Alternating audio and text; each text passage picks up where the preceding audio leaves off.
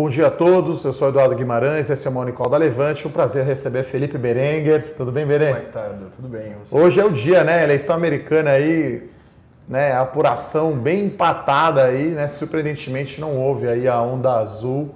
Tá tudo indicando aí para uma vitória apertada. Então esse é o Monicol da Levante, por isso que o Berê está aqui. Vamos falar bastante de política, vamos ba falar bastante do resultado do Itaú e a possível venda aí da participação na XP que vai mexer bastante no mercado, foi anunciado ontem. Então, no aftermarket, as ações do Itaú subiram 7%, as da XP caíram 9%. A gente vai falar também dependência, autonomia do Banco Central, que ficou meio ofuscado, ofuscado né? aí, Exatamente. porque o Biden estava amplamente na liderança e aí a vitória de lavada não aconteceu. Né? O Berê vai dar o call dele aqui, né? É, vai ser bem apertada a vitória. A gente vai falar também do resultado da Minerva e outras notícias aí da Bolsa. O dia começa mais positivo, curiosamente, né? É, o índice futuro Ibovespa aqui subindo 1,65%. Então, sem mais delongas aqui, vou passar para o Felipe aqui falar então como que está a apuração aí né, da eleição americana, qual que é o impacto e, e quem que ele acha aí que vai ganhar.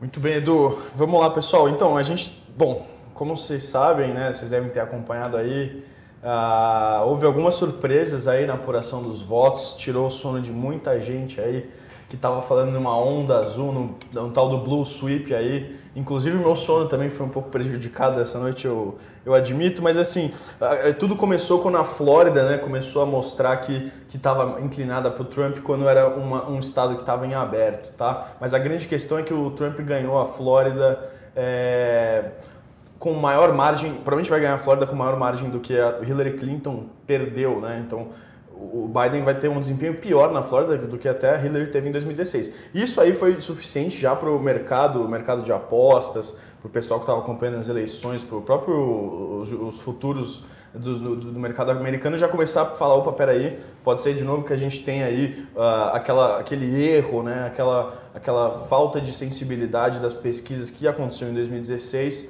pode se refletir esse ano também. E aí, conforme né, as, as urnas foram se fechando, né, lembrando que você tem a questão do fuso horário do leste para o oeste, você vai fechando, vai soltando as apurações.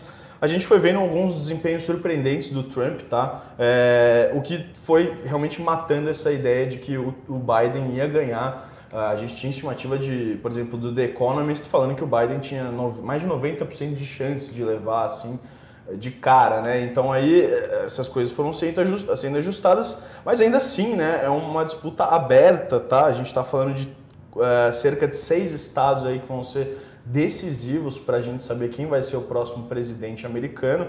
Nevada, tá? Lá no oeste. Logo abaixo de Nevada, no oeste, também Arizona, que é um estado tradicionalmente republicano, mas é, por enquanto Biden vai é, tendo vantagem nas, na, na, na apuração dos votos. E aí você tem um cinturão da ferrugem, tá? Que foi. Por que uh, chama ferrugem? Porque, por causa do, do, das indústrias ali, da, dessa questão. Uh, das siderúrgicas. Exatamente, das siderúrgicas. Pittsburgh e tal. É isso, né? exatamente, né? ali que tem os, os, grandes lagos, ali naquela região bem colada já ao Canadá, uh, perto ali também da, região, da costa leste. E que essa região também justamente foi determinante em 2016, tá? E de novo parece que vai ser determinante. São três estados aí, né? São três estados que a gente vai ter que ficar de olho: é, Wisconsin, Michigan, Ohio era, um, era, uma, era, uma, era uma dúvida, né, no decorrer dessa madrugada, mas pelo visto o Trump vai levar. Ohio sempre tem aquela tradição, tá, que pode ser quebrada dessa vez. Quem leva Ohio leva as eleições. Existe uma certa mística em cima disso. E fora isso tem Pensilvânia, tá? que é um estado muito, muito moroso na contagem de votos. Uh, e, e, o atual panorama é o seguinte nesses estados. O Wisconsin, você tem uma leve vantagem para o Biden, ele acabou virando conforme a apuração foi avançando, a gente já está mais ou menos uns 90% em Wisconsin. O Biden está favorável lá. O Michigan está parelho, está muito pau a pau, a gente está falando aí de, de um cerca de 10 a 15% de votos ainda não apurados, tá? E a Pensilvânia tem é, três quartos dos votos apurados. É, e o Trump tem uma boa vantagem, mas lembrando que nesses casos, os votos que ainda não foram apurados, geralmente, tá? Isso não tem como ter certeza líquida. É, geralmente são os votos que chegam pelo correio, que tendem a ser democratas, né? Mas a, grande surpresa foi a, é, a mobilização do Trump é, em chamar o seu, o seu eleitorado para as ruas, né? Para o Election Day, que foi o dia de ontem, e aparentemente deu resultado, tá? O que não quer dizer que o Trump vai ganhar, porque ele próprio já está falando que vai entrar na Suprema Corte para contestar resultado, para parar com a apuração dos votos, porque, veja, se, se acabasse agora com, com o atual quadro, ele ganharia, apesar dos votos não estarem completos, é, e ao mesmo tempo a gente vai ver aí talvez uma virada, tá? Se a gente colocar. É, qual, desculpa te interromper, Berê. Claro. Qual seria o prazo daí? A gente está falando aqui amanhã no Morning Call, a gente já vai saber ou você acha que se arrasta ainda até sexta-feira? Tem, então, aí depende de cada estado. Se a gente falar Nevada, Arizona, é... Carolina do Norte e Georgia, que provavelmente vai ficar para o Trump, mas também estão em aberto, até amanhã a gente vai ter um resultado, tá? Minnesota e Wisconsin também provavelmente até amanhã ou quinta. Ah, Nevada, eu vou até me corrigir aqui. Nevada, é, amanhã de manhã vão abrir os votos, então ele vai ficar para amanhã. Então Minnesota e Wisconsin vão ter uh, os votos ainda hoje, provavelmente, e Michigan também. Só que Pensilvânia vai ficar para sexta-feira. Pensilvânia eles têm até o dia 6 de novembro para receber e contabilizar todos os votos que chegam pelos correios, tá? Então, Pensilvânia geralmente é mais demorado mesmo. Eu vou até aproveitar e dizer que a gente soltou um relatório ontem à noite de última hora falando justamente sobre esses prazos. Pedir para a produção colocar o link aí para vocês baixarem, vocês né? Até... Foi, foi, uma atualização, né, do relatório que o que o Berê Foi interessante que eu coloquei lá que era para esperar volatilidade e a gente realmente está vendo muita volatilidade. Uh, desde ontem à noite, o mercado de apostas, por exemplo, dos Estados Unidos começou com o Biden favorito, né? Vinha com o Biden favorito antes do dia das eleições. Aí quando Flórida virou, quando a Carolina do Norte começou a pender para o Trump, houve uma, uma, uma, inversão radical aí. Chegou a ser 80% o Trump e 20% o Biden, né? E agora, se a gente for ver como tá, tá com 76% de chances para o Biden. Então, durante a madrugada acabou desvirando. Então, assim, muita volatilidade mesmo, tá? A gente, vai, a gente colocou alguns pontos que a gente achava que ia acontecer, a maioria deles estão estão se concretizando. E aí, para falar, só para finalizar, para não me alongar muito aqui, Edu. Uh, Vai dar o call aí. Vou dar minha estimativa. Inclusive pra, com um placar de delegados aí. Para as eleições. Lembrando que a gente tinha, aqui a Levante, a gente acredita, uh, com base na minha análise, né, na nossa análise, que o, o Trump vai levar. Que o, mentira, que o Biden vai Olha levar. o ato falho aí. É, pois é. que o, o Joe Biden vai levar. Mas a gente está falando de 270 votos para o Joe Biden aí contra 268 para o Donald Trump. Dois votos, dois delegados só dois de diferença. Dois votos de diferença e aí o estado decisivo vai ser Michigan, tá? Que a gente acredita que vai virar para o Biden. E aí, com, com, mesmo com Georgia, mesmo com Carolina do Norte, mesmo com Pensilvânia, é, para o lado do Trump, o fato de, dele ter ganhado na Arizona, o Biden, e em Nevada, que provavelmente vai se concretizar, vai acabar dando essa margenzinha muitíssimo apertada e a gente, de novo, né, apesar dos mercados estarem em alta aí, é, conforme acho que as notícias vão saindo e o Trump tá, provavelmente vai apertar esse cerco aí, a chance de judicialização nesse caso é muito, muito grande, tá? Porque a gente está falando de uma margem extremamente apertada, ainda que haja algum estado que provavelmente depois vire para o Biden, enfim.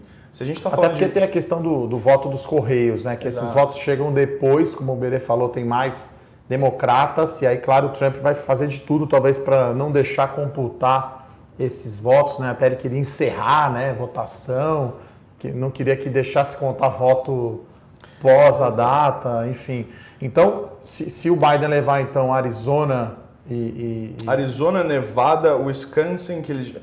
Arizona, Nevada e Wisconsin ele já tá, já passou nas pesquisas, tá? É uma questão de só manter, né? Agora, nesse momento que a gente está inclusive acompanhando aqui. Michigan ele está empatado, mas essa questão dos votos que estão chegando e a região de Detroit que está pouco apurada também, uh, se ele levar aí concretiza os 270, tá? E a gente acredita aí, por isso que eu estou dando esse call, que ele vai levar Michigan pela conjuntura atual. E é isso, né? E aí dois nesse votos, cenário dá dois votos, então. Dois votos de diferença. Imagine que então com Arizona, fosse... Nevada, é, Michigan e Wisconsin ele não precisa, ganha por dois ele votos. Ele não precisa da Pensilvânia, ele não precisaria da Georgia nem da Carolina do Norte. Ganha por dois votos. Georgia e Carolina do Norte deve, ser, deve ter dado Trump já, né? Tá, tá, Pensilvânia tá que ainda não dá para saber porque poucos é que está menos apurada, né? Exatamente, de todos os estados, tirando o Alasca, mas o Alasca é E aí é bem zona rural também Pensilvânia, por isso teve isso aí, né, de Tem as cidades grandes lá, né? né? Eu vou ter, deixa eu ver se eu consigo abrir aqui. Não. É que tem essa, assim como no Brasil, né? Cada estado tem a sua região metropolitana, né? Então você apura primeiro as grandes cidades e depois vai para a zona rural, os condados, né? Que é, que é a divisão. Exato. Lá. E lembrando. Você tem aí as cidades aí para. Por exemplo, aula de geografia. Pensilvânia você tem grandes cidades como Filadélfia, tá? Uh, Pittsburgh, é, que tem, uh, por exemplo, Filadélfia tem 56% dos votos uh, apurados só, tá? E, e, e, de acordo com o que foi apurado já, o Biden ganha por 76%, tá? Mas toda a região rural do, do, do, estado da Pensilvânia é republicana. Isso, na verdade, é uma, é uma tendência é uma tradicion, bem tradicional isso, né? As grandes, os grandes polos, as grandes metrópoles são democratas e uh, o, o, os locais rurais né, dos estados são geralmente republicanos. Tá? Você tem Pittsburgh também, que está mais parelho, 70% dos votos estimados, mas o Biden agora tem 53% uh, ah, contra 44% do Trump, né, 44,9%. Então a gente vai, vai ver. Talvez aí. só na sexta-feira, então, você volta aqui no Morning Call para a gente dar o resultado final aí. Sim. E você acredita que é isso? Dois votos, é claro que vai ser muito parelho aí. O que pode acontecer, é como a Pensilvânia, no nosso cálculo, não é um voto decisivo, se a gente tiver confirmação de Michigan antes, tendo de novo Nevada, Arizona e Wisconsin para o lado do Biden, a gente já pode meio que. Cravar. Amanhã você acha que já Amanhã, esses né? quatro estados? Né? Até, até o fim da semana a gente vai ter um panorama bem mais claro e vai ver como é que o Trump vai, vai reagir, né? Porque isso também é muito, muito sério. É, porque tá, tá tudo tranquilo demais para ser verdade, né? A gente está olhando aqui o S&P 500, aqui o futuro da Bolsa Americana, 1,64% de alta, né? A bolsa aqui, o Ibovespa, 1,80%. Então tá bem tranquilo, né? Aparentemente teve volatilidade na bolsa de apostas, né? Que ficou virando. Tava Biden, virou para Trump, agora tá Biden, né? Exato. Tem que entender que, que os, os, né, os investidores americanos estão vendo, talvez. Talvez eles ainda acreditem numa vitória do Trump, né? Ou então estão precificando talvez uma margem maior para o Biden, que pode acontecer também. É, de fato não teve a lavada, então não. né, o cenário, as pesquisas apontavam que ia ser uma lavada e aí não teria essa constenta, é, contestação. Opa, contestação, opa, brr, contestação e judicialização né, do processo, então esse é um risco. Né, e, e talvez não tenha também é, ganhando no Senado, né? Então está tudo muito em aberto. O Senado, a tendência é que vire republic... continue republicano, tá? Por quê? Porque como uh, essa onda azul não foi tão forte no desempenho nacional do Biden, o, o, os republicanos tendem a não perder tantas cadeiras quanto perderiam se fosse uma, uma vantagem mais esmagadora. Tem, uma, tem uma, uma certa correlação aí entre as duas coisas, né?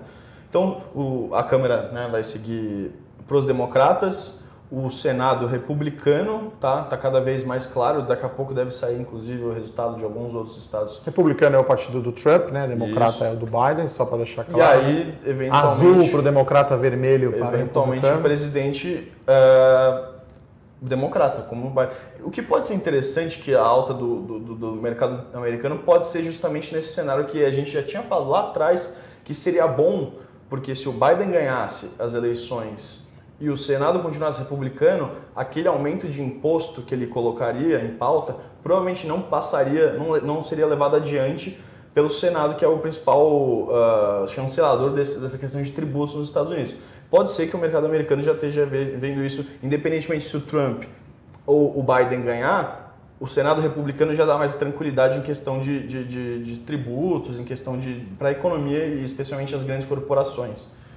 Então, acho que é isso, né, Edu? Vamos passar para o corporativo? Né? É, vamos acompanhar. Você... Acho que a grande notícia é do Itaú, né? O Itaú divulgou o resultado ontem, mas acho que são dois fatos relevantes, né? É, agora foi escolhido um novo presidente, né? um presidente jovem, né? Já que o Itaú tem essa, por estatuto, é, não poder o presidente ser, ter mais que 62 anos.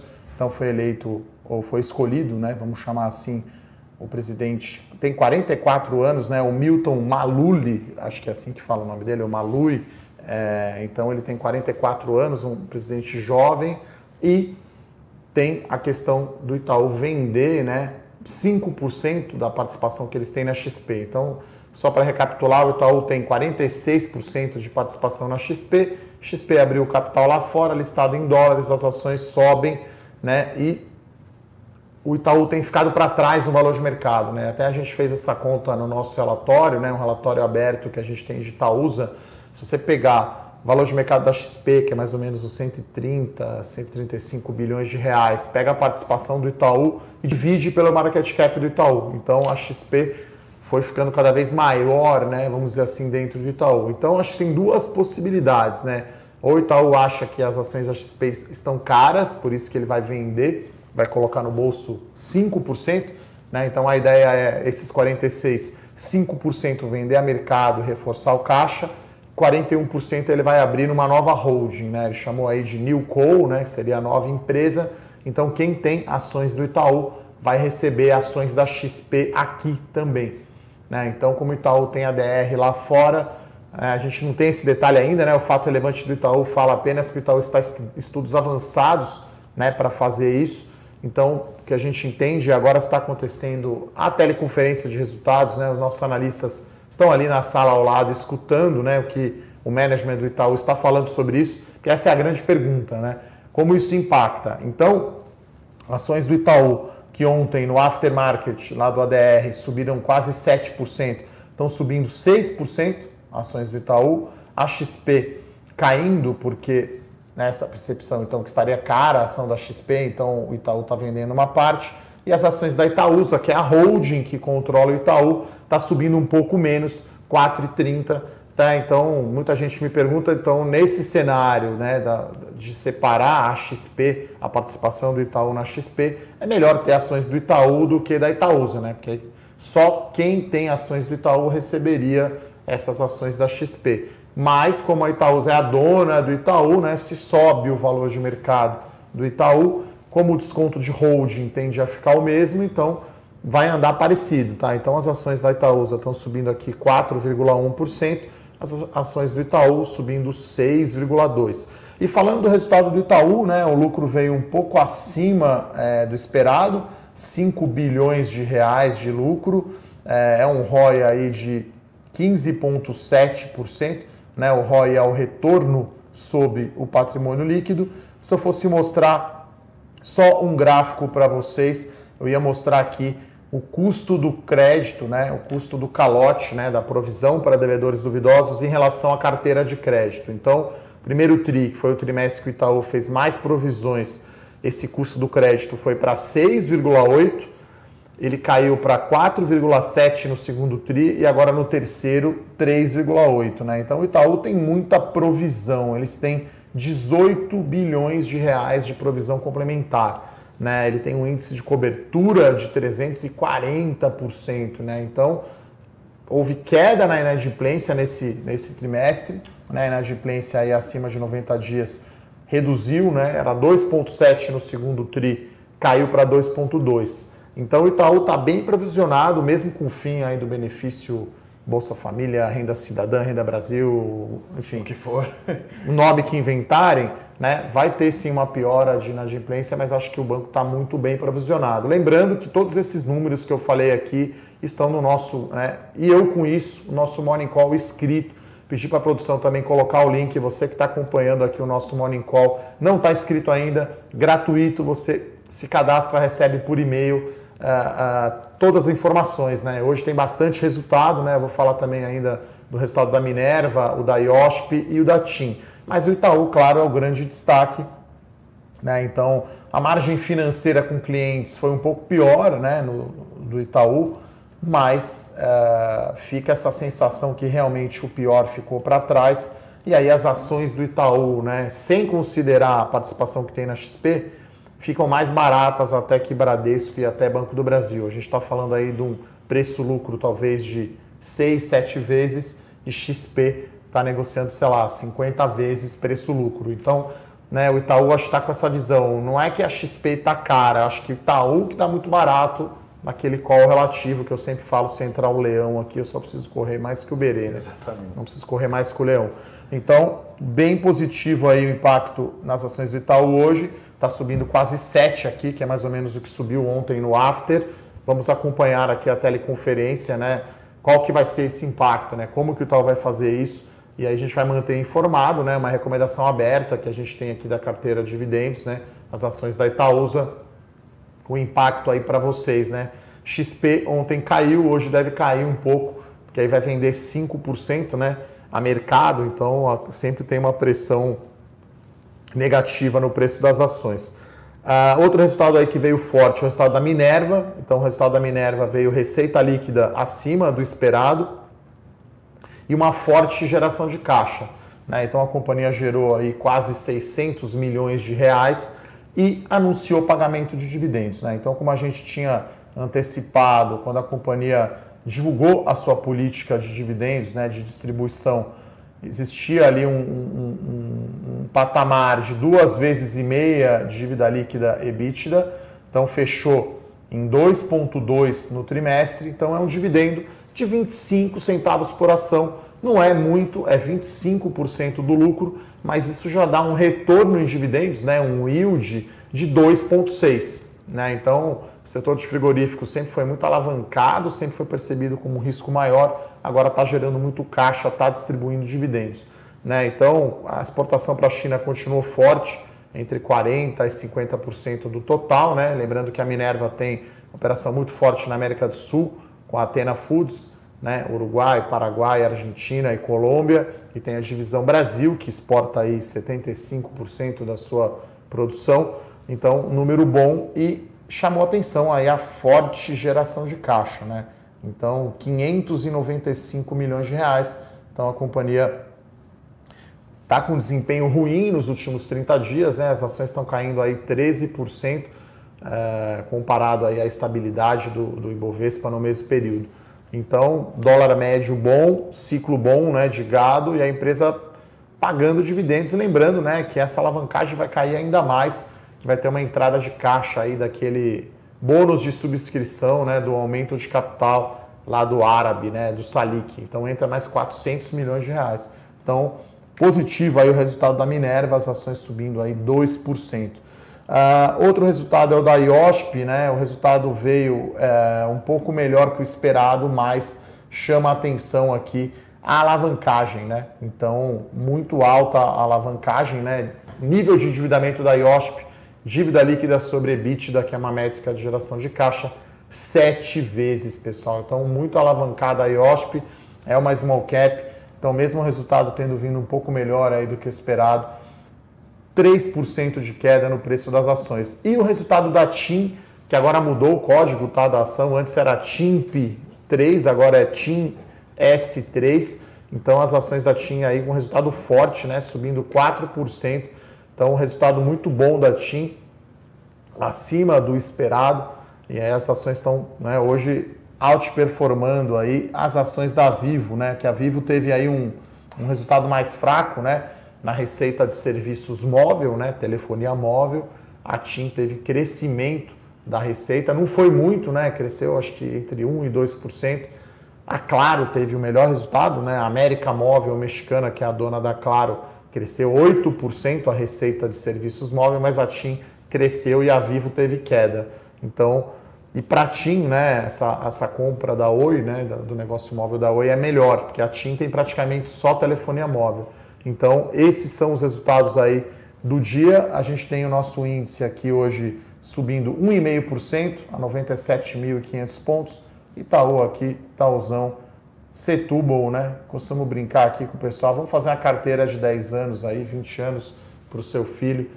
É, na minha opinião, talvez aí maior empresário, né? Um dos maiores empresários brasileiros ali junto com o Walter Moreira Salles, que era do Unibanco. Então, não dá para brincar com Itaú, né, pessoal? Então, esse call relativo aí XP com Itaú, né, mudou bastante. Tava um pouco distorcido, né? E aí essa separação da, da participação que o Itaú tem na XP é um jeito de precificar né, o bom desempenho da XP. Então, é, hoje o nosso Money Call ficou um pouco mais longo aqui, porque temos, além da, dos diversos resultados, né, os, os, a, o comentário aqui bem completo que o, que o Felipe, ou Berê, como a gente chama ele aqui, né, Berê, Exato. fez da, da, da, política né, e da eleição americana. Então, a gente dá uma olhada aqui para as perguntas. Né, o Ricardo Ângelo aqui perguntou justamente sobre Itaú, Itaúsa e XP. Então XP hoje deve estar em queda, né? Acho que não abriu ainda a, a Nasdaq, mas deve cair. Ontem no after caiu bastante. Então, Itaú em alta, Itaúsa em alta. Tem uma pergunta aqui do Matheus, né? A gente não gosta muito dessas teorias conspiratórias, né? Então, a China tem muito dinheiro, né? Não está comprando só o Brasil, né? Está comprando os Estados Unidos também. Né? O governo chinês né, é o maior detentor de títulos do Tesouro Americano. Perfeitamente. Então, é, tem muita liquidez, né? são empresas grandes, né? inclusive o setor elétrico. Né? Você tem aí a EDP, que é uma rara combinação de China com Portugal, né? um negócio um pouco exótico Confuso. até. Eu já trabalhei em banco português, então um pouco exótico aí, Portugal com China. Então tem sim muito fluxo aí de, de investidor, principalmente multinacional, mas eu não acredito aí é, nessas teorias conspiratórias, né? Tem essa questão de terras, né? Que é até uma coisa que está passando no Congresso, se vai deixar estrangeiro comprar ou não. É, mas as empresas brasileiras vão lá e se defendem, né? Então a gente teve Fibra, a Suzano foi lá e comprou a Fibra, não deixou o estrangeiro comprar tinha uma empresa americana né, interessada na Oi, um consórcio de empresas. Tá certo que é claro, né? É, o controlador é mexicano, mas e a TIM italiana e a Vivo espanhola, né? Mas as empresas estão aqui no Brasil, né? Não é uma empresa gringa que foi lá e comprou. Então acho que sempre tem essa questão. Uh, bom, o Edney pergunta aqui essa é para o Berê, né? Então, o que seria bom para a economia e para as empresas da bolsa, Biden ou Trump? Fala um pouquinho então de, né, o Berê acha que o Biden vai ganhar, mas como ele disse, são só dois delegados, então é quase um empate técnico aí. Então fala um pouquinho no cenário Biden, que é que você acha, qual que é o impacto para a economia, dólar e, uhum. e bolsa, e Trump. Então, vou tentar dividir em curto e médio para longo prazo, tá? No curto prazo, acho que independentemente de quem ganhar, a gente vai ter um período aí é, um pouco de paralisia na economia, tá? E nas bolsas americanas, caso uh, haja uma judicialização da, da, da, do resultado das eleições, tá? E se a gente está falando de uma margem de dois, uh, até mais, assim, até 50 delegados aí, a depender de para que lado for, eu acho que existe é, uma chance grande, tá? Que a gente tinha falado já em outras ocasiões, existe uma, existe uma, uma chance grande de, de judicialização. Isso tende a travar um pouco a, a economia americana, tá? Até porque trava a política, enfim, essa incerteza, né? Com incerteza as pessoas vão. O mercado deixar, não gosta de incerteza. Né? Deixar né? de tomar decisões, até mesmo no dia a dia mesmo. É, agora, com relação ao médio e longo prazo, eu diria que, como a gente também comentou já algumas vezes aqui, nenhum dos candidatos é, é muito ruim para a bolsa, tá? E para a economia americana também não, porque ambos têm, vão continuar com a política fiscal expansionista, tá? Que deve promover o crescimento uh, nos Estados Unidos. O pacote uh, de estímulos fiscais, tá? Que, tá, que era para sair antes das eleições, acabou não tendo consenso, ficou para depois. É uma coisa que a gente vai ter que ficar de olho, tá? porque vai depender muito também como é que vai ser, quem vai ganhar a presidência, quem vai ganhar o Senado e, e qual vai ser o valor né, é, a ser acordado entre as partes. Então, se forem dois, eh, se for um republicano na presidência e um, um, uns democratas no Senado, ou vice-versa, né? se forem antagonistas, provavelmente o pacote vai ser reduzido, né? porque não vai ter um consenso aí tão grande. Mas a economia americana é muito resiliente, né? Como a gente sabe, uh, desde 2008 vem crescendo, a gente pô, já teve um monte de previsões aí de que a recessão ia chegar, a recessão ia chegar. Uh, o Fed também está bastante estimulativo, né? Em termos de, de, de, política monetária. Então, assim, o panorama é, é, é positivo, tá? Principalmente para médio e longo prazo. Uh, se o Biden ganhar, ele pode ter uma, uma postura um pouco mais diplomática aí, é, institucionalmente falando, e, e, promover um crescimento talvez um pouco mais uh, é, global. Uh, por outro lado, o Trump também foi um cara muito preocupado com a proteção da economia americana, então é, ele deve também fazer um outro pacote é, de revogaço de taxas aí mais focado para o trabalhador americano que não, acabou não entrando no primeiro pacote, acabou que ele aprovou que acabou uh, beneficiando as corporações americanas. Então assim, né, que nem um outro um outro uh, assinante ou, ou ouvinte nosso colocou aqui, para a economia americana, por ela ser muito resiliente, a gente não vê grandes riscos no, no, médio a longo prazo, tá? Não é como se fosse uma grande tragédia. E acho que o Wall Street acabou entendendo isso e acabam precificando mais um risco de, é, pelo menos no curto prazo, haver uma certa paralisia decisória, aí, principalmente com a questão da votação. Então, assim, né, a gente não está não está pessimista aí com a economia americana, pelo menos no, no curto, para médio prazo, longo prazo. É, vai depender muito também de como as forças políticas vão se acomodar na presidência e no Senado americano, tá? Tem uma pergunta interessante aqui é, do Pedro, né? Falando por que, na opinião da Levante, o que, que segura as ações da Minerva, né? Sempre com um número forte, mas não anda. Eu acho que é uma questão de rotação de setores, né? Inclusive JBS, que deve divulgar também um resultado muito forte, ficou para trás mesmo o frigorífico um pouco. Né? A gente teve no segundo tri o câmbio andou muito, no terceiro trimestre, né, do segundo para o terceiro, o dólar ficou mais ou menos estável, mas agora Minerva tem uma novidade que é o dividendo. Né? Então isso não estava na conta de ninguém né, no começo do ano, o dividendo de Minerva. Então acho que isso vai fazer diferença. Né? Acho que tem também, né, uma, a gente fala aqui, as ações de crescimento estão dando um baile nas ações de valor. Né? Itaú, por exemplo, é uma ação de valor, né? XP seria uma ação de crescimento. Então você tem disparidades muito grandes assim de valuation. Então o Brasil, como não tem liquidez suficiente é, ainda em ações, tem essa questão de rotação de setores, tá, pessoal? Dá mais uma olhada aqui nas perguntas. É, o, o, o, BDR aqui, o Wagner pergunta da, do Mercado Livre, né, que está pensando em acelerar a entrega então tem até, saiu uma notícia que agora o Mercado Livre tem até avião, então daqui a pouco se demorar um pouco não, o correio não vai valer mais nada, drone, né? Será que As vão? empresas estão, é, isso é meio lenda, né? Assim, eu acho, eu vejo essas notícias, acho que é mais para, né, para ficar legal aí, para twittar, né? Então, é, esse é mercado muito competitivo, né? Então tem Mercado Livre, tem a Amazon, que no Brasil não tem o tamanho e a importância que tem no resto do mundo tem B2W, tem Via Varejo, tem Magalu, que claramente está na frente, na minha opinião. Né? Então, é, Mercado Livre aqui é o líder, tá?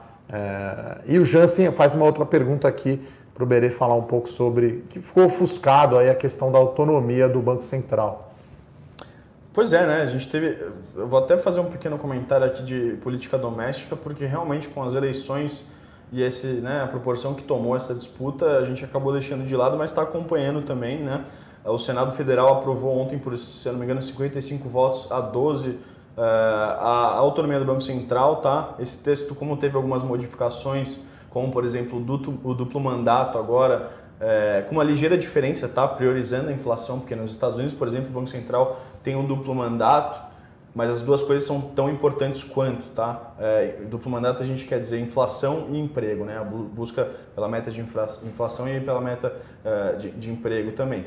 É, e aqui a gente, os senadores acabaram fazendo essa mudança, só que o duplo mandato ele é, é priorizando a inflação, então seria como se fosse um duplo mandato é, residual, alguma coisa assim. Então, primeiro a inflação tem que estar sob, sob controle pelo Banco Central, para depois ele poder olhar por exemplo, para a questão do emprego no Brasil. Então, como houve essa mudança aí no texto, o texto vai voltar para a Câmara, tá? A gente teve um atraso, a gente comentou algumas vezes que a autonomia do Banco Central ia sair em 2020 e, e bom, com a questão da pandemia e depois algumas disputas aí políticas. Eleições, né? Eleições, acabaram travando a pauta, mas assim que foi marcada a sessão para dia 3 de novembro, que foi o dia de ontem, isso foi uma, uma cerca de uma ou duas semanas atrás, a gente já acreditava que ia, ia ser aprovada a autonomia no, no Senado Federal e realmente aconteceu isso.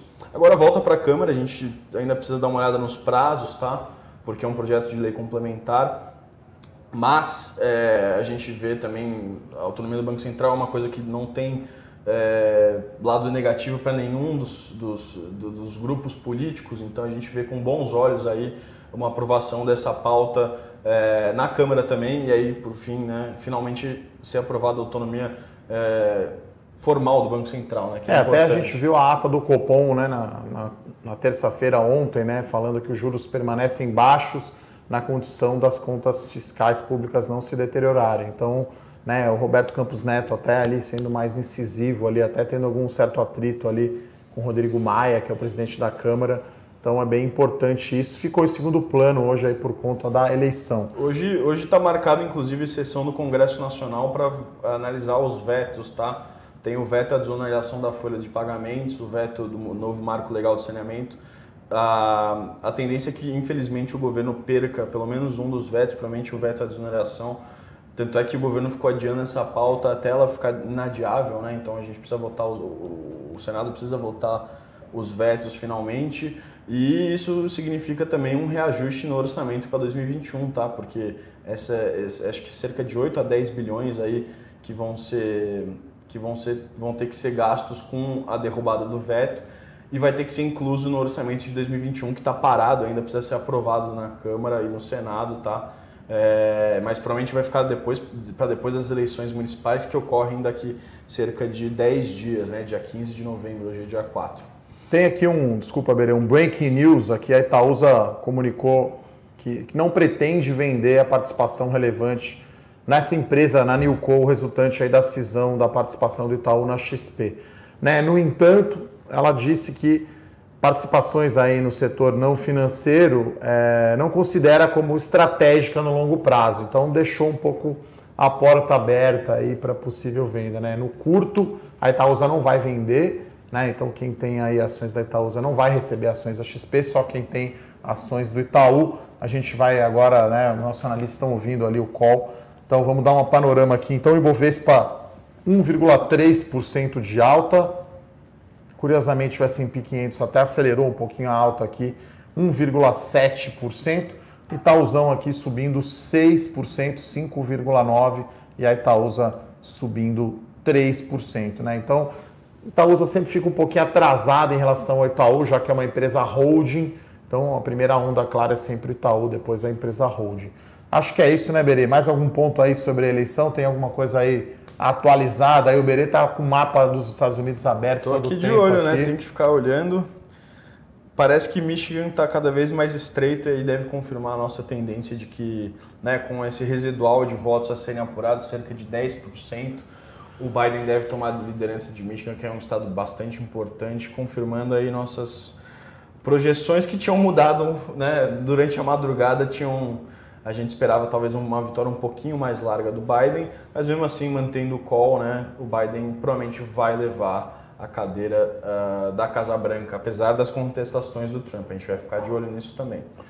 Uma última pergunta aqui, o Giovanni pergunta se a gente não fala de ações na Europa, né? A gente, enfim, a Levante aqui cobre ações por enquanto no Brasil, né? A gente tem um pouco de análise aí de, enfim, ações americanas, né? IBDR, estamos pensando talvez fazer um produto de carteira desse tipo. Mas eu finalizo dizendo sempre, né? Contra a volatilidade, o remédio é a diversificação. Então, você né, que está assistindo a gente aqui, né, deveria pensar em ter patrimônio fora do Brasil. Né? Então, investir nos Estados Unidos, investir na Europa. Né? Então, inclusive, tem grandes empresas aí de luxo na Europa. Então, diversificação é sempre bom, é uma proteção que você tem à volatilidade. Né? Não à toa, esse ano, as duas melhores, as três melhores aplicações financeiras são ouro, dólar e e VVB11, né? Então são as maiores altas aí, né? É, do ano, então é importante ter proteção. Acho que esse é o último almoço de graça que existe, é diversificação. Então não vai colocar tudo em small cap, não vai colocar tudo em Bovespa, tem que ter dólar, tem que ter ação americana, tem que ter até no limite ação europeia, né? Já não é, temos poucos BDRs, né, de empresas europeias aqui, tem alguns, né? É importante a diversificação. Então é isso, pessoal. Agradecer então aqui a participação de todos, agradecer aqui a participação do Felipe Berenguer, o nosso analista político. Vamos ver o Morning Call amanhã, se tiver algum resultado, né? A gente traz o Berê novamente aqui no Morning Call para falar aí das eleições americanas. Obrigado, pessoal. Bom dia a todos. Valeu, Berê. Tchau, tchau. Tchau, tchau. Para saber mais sobre a Levante, siga o nosso perfil no Instagram levante.investimentos. Se inscreva no nosso canal do YouTube Levante Investimentos. E para acompanhar as notícias do dia a dia e mais sobre a Levante, acesse nosso site levante.com.br.